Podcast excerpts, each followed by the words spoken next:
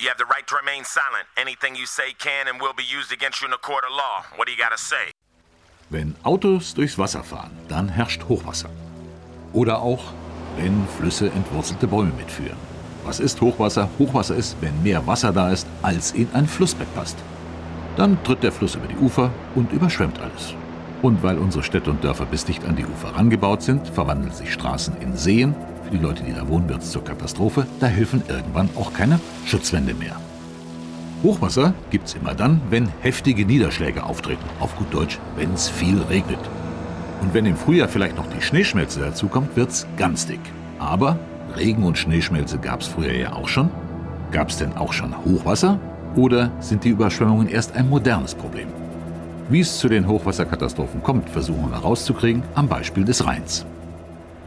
Heute sieht der Rhein im Normalfall ja so aus. Ein breiter, ziemlich geradlinig dahinfließender Fluss mit Schiffen drauf. Aber das war nicht immer so. Auf diesem Gemälde sieht man, dass der Rhein vor ungefähr 250 Jahren ein Fluss mit vielen Nebenarmen war und wenn es mal mehr Wasser gab, dann konnte der sich ungehindert ausbreiten. Eine Aue, wie hier an der Saale, ist übrigens eine Ebene entlang eines Flusses geprägt vom wechselnden Hoch- und Niedrigwasser. Wenn dazu noch der Fluss begradigt worden ist, nützen Deiche auch nicht mehr viel. Es fehlt einfach die Fläche, auf der sich das Wasser ausbreiten kann. Trotzdem drohte die germanophobe Flutbrigade, Deiche zu beschädigen. In einem Text bekennen sie sich dazu, beim Einreißen der Deiche in Sachsen und Sachsen-Anhalt nachgeholfen zu haben. Der sächsische Innenminister und die Bild quatschen von einem Drohbrief der Deichchaoten. Das Thema wurde sehr ernst genommen und rund um Magdeburg Polizeibeamte eingesetzt, um die Deiche zu bewachen. Zahlreiche Medien berichten unreflektiert von Linksextremisten, die sich am Leid der Deutschen erfreuen. Allein schon wegen des Namens Germanophobe Flutbrigade und der platten Art und Weise, in der der Text geschrieben ist, kann er eigentlich gar nicht ernst genommen werden. Vielleicht ein Fake von Nazis? Auf Facebook und Co. wird jedenfalls fleißig gegen Linke gehetzt. NPDler Michael Gunzel schreibt auf seiner Homepage, sie nennen sich selbst Antifaschisten. Sie hassen Deutschland und alles Deutsche. Dabei ruft er indirekt zu Gewalt auf. Viel direkter sind da schon die zivilen Reaktionen auf das Schreiben. Auf dem Tumblr-Blog Hochwassermob werden die heftigsten Facebook-Kommentare gesammelt. Den müsste man den Arsch aufreißen und die Flut reinkippen, ist noch einer der harmloseren. Vieles geht in Richtung Morddrohungen, wobei dann die Körper zur Abdichtung der Deiche benutzt werden sollen. Unzählige NS-Vergleiche sind dort auch zu lesen. Vom Vergasen und in Lagerstecken ist da die Rede. Sascha Krolzig war lange Zeit Aktivist bei der inzwischen verbotenen Kameradschaft Hamm. Mittlerweile ist er im Vorstand der Partei Die Rechte. Er bezeichnet das Schreiben der Flutbrigade als den besten PR-Gag, den es in der letzten Zeit gegen die Antifa gegeben hat. Sowohl die Medien als auch Sachsen-Anhalts Innenminister Holger Stahlknecht schlagen Alarm. Quasi auch ein Bekennerschreiben.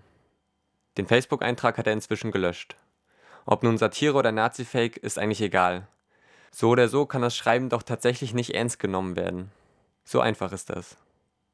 JN und NPD inszenieren sich als Teile einer nationalen Schicksalsgemeinschaft. JN-Vorsitzender Anni Knape ruft zum Heimatschutz auf. Nationale Solidarität ist schließlich eine Waffe. Magdeburgs SPD-Oberbürgermeister Lutz Trümper bedankte sich die Tage höchstpersönlich bei Knape und schüttelte ihm die Hand. Knape ist als Vorsitzender der NPD-Jugend alles andere als ein Unbekannter und außerdem ist auf dem gemachten Foto zu sehen, dass Knape ein JN-Shirt trägt. Generell ist die Neonazi- und JN-Shirt-Dichte recht hoch bei den Hilfsarbeiten. Öffentlichkeitswirksam kann da instrumentalisiert werden. Die mittlerweile von 90.000 Menschen gelikte Seite Hochwasser Sachsen-Anhalt erkennt, eines wird in diesen Tagen sehr deutlich. Wir sind ein Volk und halten zusammen, wenn es darauf ankommt. Das völkische Kollektiv flammt auf in diesen Zeiten der Krise. An allen Ecken wird zum Mitmachen aufgefordert. Wer nichts tut, um die Heimatorte zu retten, soll wohl in der Hölle schmoren, neben all den Gaffern und Deichschädlingen. Die Hilfsaktionen wirken dabei oft wie Volksfeste, mit Freibier und Musik. Getrunken werden kann da viel, denn manchmal standen Helfer nutzlos rum, da nicht genügend Sandsäcke vorhanden waren. Die Textilstudenten der Kunsthochschule Burg Giebichenstein fertigten in Handarbeit Designer-Sandsäcke an, konnten aber nicht schnell genug produzieren. Einige Sandsäckhaufen wurden im Nachhinein auch wieder eingerissen, von den Kameraden der Feuer- und Bundeswehr, da sie einfach deplatziert waren. Also bei den Hilfsaktionen darf gesoffen und getanzt werden. Andere Veranstaltungen werden abgesagt. Würde ja eh keiner kommen, weil alle helfen sollten, ähm, müssen. In Halle wurden sogar die sagenumwobenen Händelfestspiele abgesagt. Um sich aus dieser kulturellen Not zu retten, finden diesen Freitag Benefizkonzerte auf dem Marktplatz in Halle statt. Für die Flutopfer. Es gibt Leerstand, es gibt viel Leerstand hier in Halle. 14 Prozent derzeit, 21.000 Wohnungen stehen leer. Das wäre, also genau dieser Leerstand könnte halt dazu benutzt werden, um äh, Raum zu schaffen, um sich selbst zu organisieren oder äh, selbst organisierte Projekte aufzubauen. Das Wohnen immer viel, also das Wohnen viel mehr kosten wird, so dass oder dass beziehungsweise einzelne einkommensschwachere Menschen aus äh, Stadtteilen, die von Aufwertungen betroffen sind, verdrängt werden. Das ist ein ganz normaler Prozess, das ist ein Stadtprozess im kapitalistischen System. Der findet in jeder Stadt statt. Ob das jetzt hier die Realität in Halle widerspiegelt, ist eine Frage, die zu diskutieren ist. Meiner Meinung nach zeichnet sich das in bestimmten Viertel ab. Auf jeden Fall. Es ist auf jeden Fall ein Diskurs und eine Diskussion, wir versuchen anzustoßen in Halle weil wir auch der Meinung sind, dass diese Themen und dass dieser Diskurs irgendwie noch zu wenig beleuchtet wird. Und ja, wir können bloß alle Leute dazu einladen, sich an diesem Diskurs zu beteiligen. Am Freitag findet eine Demonstration statt unter dem Motto Räume für Träume, Stadtleben selbst organisieren, wir wollen euer Image nicht. Äh, 17 Uhr geht's los auf dem Markt, da treffen wir uns und da wollen wir gemeinsam zur Reil 78 tanzen und dort gemeinsam das Hausfest genießen. Das Jahresfest. Ja.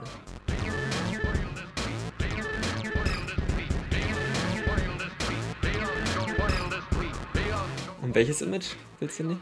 Prinzipiell geht es um das Stadtimage und das Image, was sich halt verwertbar machen lässt. Primär geht es um den Erhalt, die Unterstützung von unkommerziellen politischen Freiräumen. Was steckt denn hinter diesem romantischen Wort Freiräume? Also Freiräume stelle ich mir zumindest vor als Orte, wo Ideen oder gewisse Ansprüche sozusagen ähm, greifen oder greifen können sollten. Und ähm, also zu diesem Wort frei, ne, man kann frei von etwas sein und das soll ein Freiraum oftmals dann im bieten, nämlich ein Ort frei von verschiedenen Ismen, die uns tagtäglich begegnen und so weiter, Diskriminierungsformen aller Art. Und auf der anderen Seite ist Freiheit natürlich auch was ganz schön Positives, also Freiheit zu haben, etwas zu tun. Ähm, auch das soll eben Freiraum letzten Endes ermöglichen. Genau, aber Freiraum finde ich ist halt auf der einen Seite eben in der Theorie ganz viel und kann, ist sehr aufgeladen, was es alles sein kann und will. Und in der Praxis muss man eben sehen, dass auch in diesen Freiräumen, also dass wir die generieren und wir eben ähm, auch nicht frei sind von naja, Standards, Herrschaftsmechanismen, die wir von klein auf einfach ganz klar mitkriegen, sozusagen. Genau, und das ist ein ewig weites Feld. Und Freiraum ist auf jeden Fall ein Ort, wo Menschen was versuchen. Also ein Freiraum versuchen vielleicht. Wie wird das geschaffen? Nur dadurch, dass es diesen Raum gibt? Also ist, muss ich mir jetzt einen Raum vorstellen, wo die Leute halt zusammen rumhängen oder ist Freiraum? Also Freiraum hat jetzt nicht nur diese geografische Bedeutung, sondern es hat natürlich auch eine soziokulturelle Bedeutung. Also ich finde auch diesen Begriff Freiraum teilweise falsch, weil in, also man müsste die Frage diskutieren, inwiefern äh, oder wie frei halt dieser Raum dort ist von Mechanismen. Aber das Wichtige was schon gesagt worden ist, ist halt, dass da Leute zusammenkommen, sich zusammenfinden, was versuchen, irgendwie gegen die äh, bestehenden Werte und Normen, gegen, das, gegen die bestehenden Verhältnisse versuchen, ein, eine, eine Alternative aufzubauen und sich selbst verwaltet, selbst organisiert zusammentun und ja, dort versuchen, mit ihren Ansprüchen, die sie an sich selbst stellen, ein angenehmeres äh, Leben zu kreieren. Noch ergänzend, weil du jetzt gemeint hast, ähm, in Freiräumen wird oft gegen das Herrschende in irgendeiner Form vorgegangen. Ja, auch, aber ich finde halt wichtig zu betonen, dass auch ähm, es nicht so, also das ist einfach wichtig, dass eben nicht so ein Anti-Bild nur kommt von, von irgendwie Menschen, die sich da treffen und die Revolution planen, sondern dass es eigentlich auch um vieles für geht. Also vieles ähm, nicht nur gegen etwas zu sein und sich Strategien zu überlegen, wie man am besten dagegen sein kann praktisch, sondern auch sich Strategien zu überlegen, wie man was anders machen kann und was Neues sozusagen schaffen. Und ich glaube, das ist halt in Freiräumen auch möglich durch einfach Organisation von vielen verschiedenen Leuten, die viele verschiedene Fähigkeiten haben. Und mal hier und dort jemanden kennen, kann man sich einfach unterstützen und seine Fähigkeiten halt teilen und damit auch ganz viel dazu gewinnen, was man eben, ich weiß nicht, auch im Alltag so ganz abseits vom politischen Leben irgendwie auch benutzt, also brauchen kann.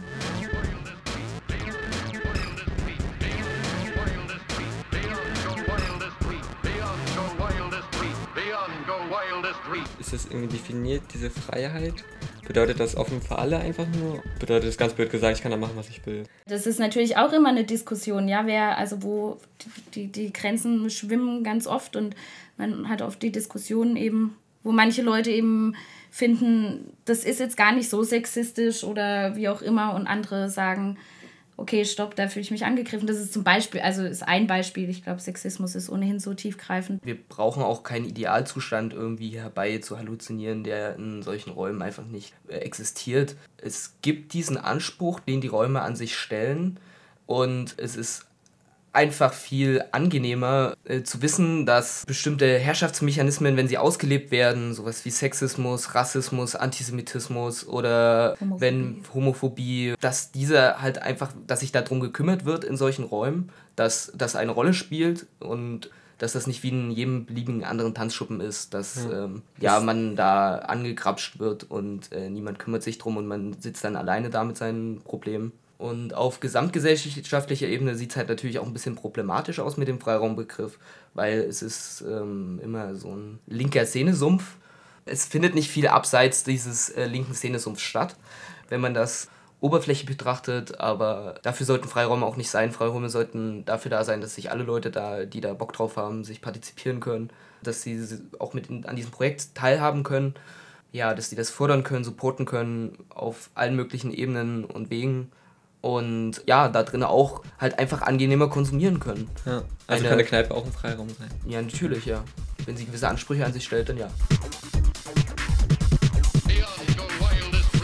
Es geht eben gerade darum, also Freiraum für was denn? Und Freiraum eben natürlich auch um gelöst, irgendwie befreit von irgendwelchen Mackertum, mein Bier abends zu trinken, aber auch um da halt zu leben, irgendwie sich gemeinsam Arbeit abnehmen oder einfach Freud und Leid teilen irgendwie.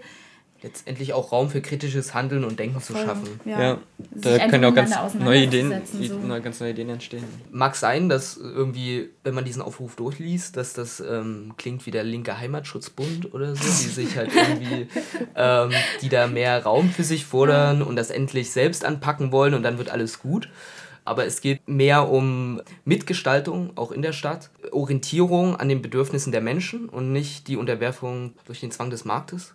Geht letztendlich um ein ganz anderes Miteinander und wie man sich halt selbst organisiert. Und deswegen steht auch die Forderung im Aufruf für mehr Freiräume für mehr Selbstorganisierung, für mehr Selbstmitgestaltung. Und wir haben halt keinen Bock, das Stadtimage zu pflegen und damit Halle in einem besseren Licht dastehen zu lassen, so wie pro Halle oder sowas.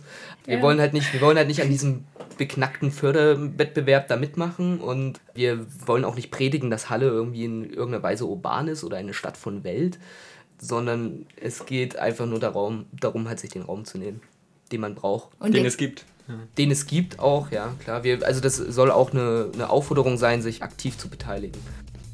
Um das nochmal zu betonen, wir sind auch eine äh, zusammengewürfelte Gruppe, die die Dem Demonstration organisiert hat. Also wir sind nicht die Reichsstraße 78, wir sind eine externe Gruppe. Wir organisieren das bloß anlässlich des äh, Jahresfestes der Reihe 78. Es gab vor ein paar Jahren immer schon mal den Umzug aus der Stadt äh, Richtung Reihe 78 zum Jahresfest jedes Jahr. War jetzt in den letzten Jahren nicht. Das wollen wir halt wieder aufnehmen, diese Idee, und wollen damit auch gleich eine Plattform schaffen, um diese Themen und Diskurse anzustoßen.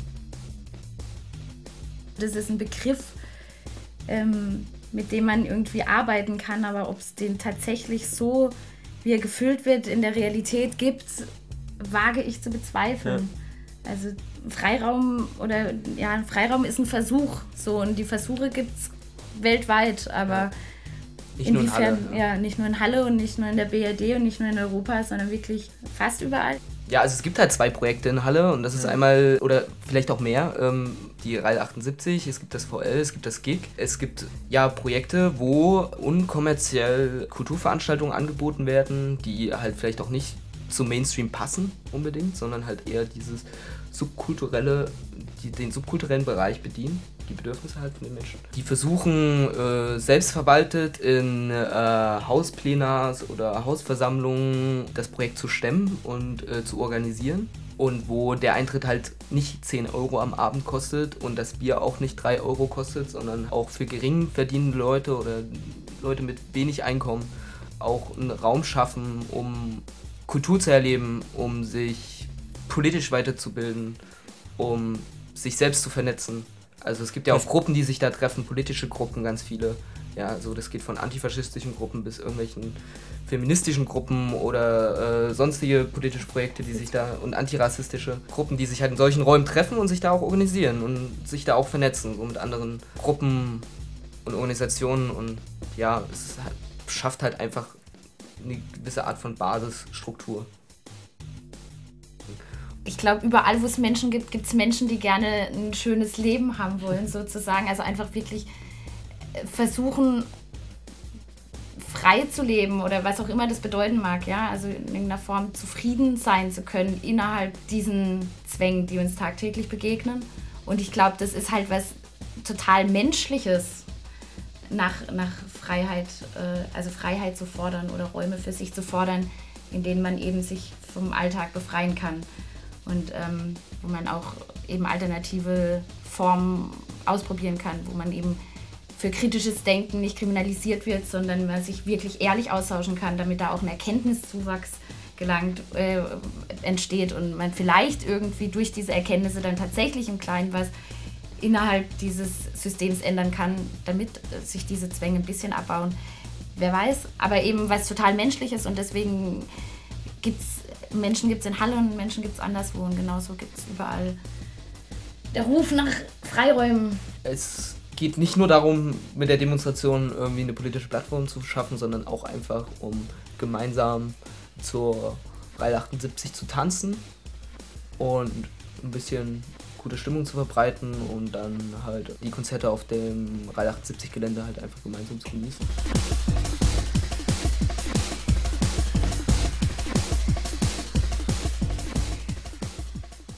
Zeitgleich finden ja die Benefizkonzerte statt. Kommt ihr euch da nicht in die Quere oder so? Ja, wir müssen halt ein bisschen gegen das Sinfonieorchester antanzen. Und bei uns gibt es aber auch ja, akustische Flutwellen und steigende Stimmungspegel.